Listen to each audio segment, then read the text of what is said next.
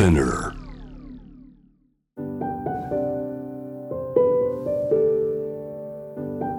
福本敦子の聞くコスメ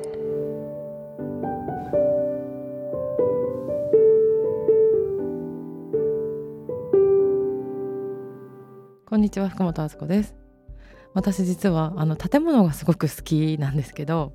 それインスタとか見てくれてる人は知っているかなと思うんですが自分が建物とかそういう空間が好きだって気がついたのも結構大人になってから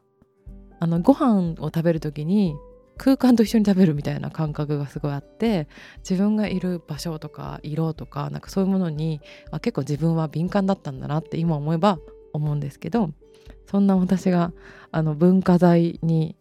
ハマっていたっていう話なんですけど、えっと、年末に富士屋ホテルっていうところに行ったんですよ箱根にあるかなり老舗のホテルで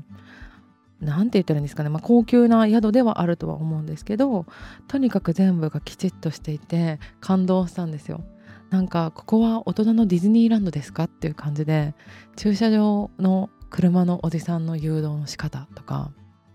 まあその人も含めて空間って考えるとあなんかすごい場所と人がいいフュージョンしてるなっていう感じがしたのとちょっとした彫刻とかがなんか柱にあったりとか見るところがいっぱいあるんですね。で見るところがいっぱいあるかつ空気がいいであの伝統みたいなのを富士ホテルが今までこんな風に歴史を歩んできましたよみたいな部屋もあって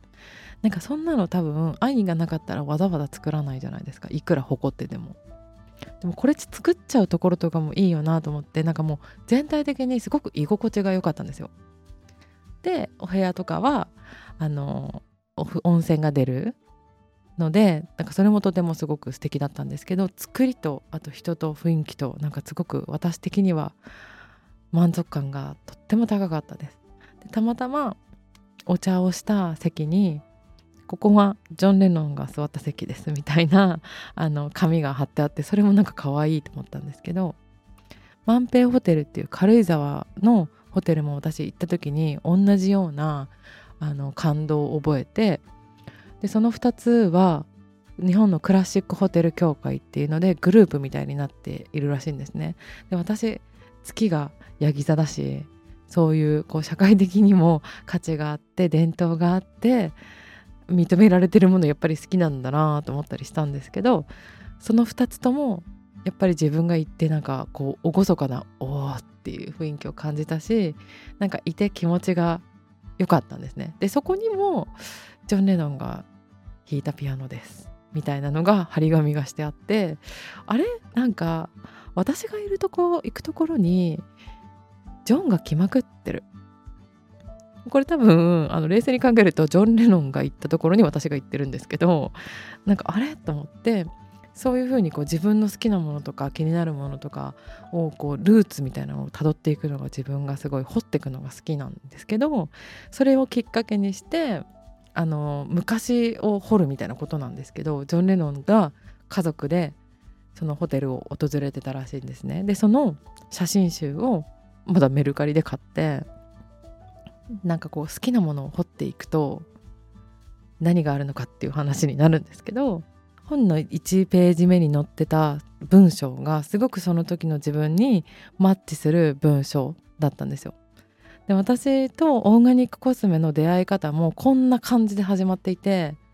なんか自分がすごくいいなとかこういうふうにやってみたいなとかその時はほんのかけらしかないヒントがどうなるかも分かんないし本当に自分がそれが合ってるかとかもわからないんだけどもなんだか一定心地がいいなとかこう気になるなっていうのをこうやって意図をたどっていくと何かにこうぶつかる瞬間っていうのがあって、まあ、それがオーガニックコスメでやった時も、まあ、同じような線をたどって合ってるので今回はたまたまそういう自分の今の自分に必要な言葉だったりとかその完成度がすごいなとかこういう風に人を楽しませる場所ってあるんだなっていうことに対しての、まあ、尊敬の気持ちっていう感じだったんですけれどもなんか意図をたぐってって見つけられる自分の偶然？セレンディピティとも言うのかな？なんかそういうものがあるとやっぱりこう嬉しくなるなと思います。でそれ多分何でもいいと思うんですけどなんかちょっと私に刺激とかヒント足りないわっていう方がもし聞いてる方の中でいたらなんかちょっとそう自分に引っかかるものって必ず何かのこうサインだったりとかすると思うのでちょっとずつこういうふうにどうなのかなって箱を開けてってみる気持ちで追求してみるのもいいんじゃないかなと思いました。福本敦子でした。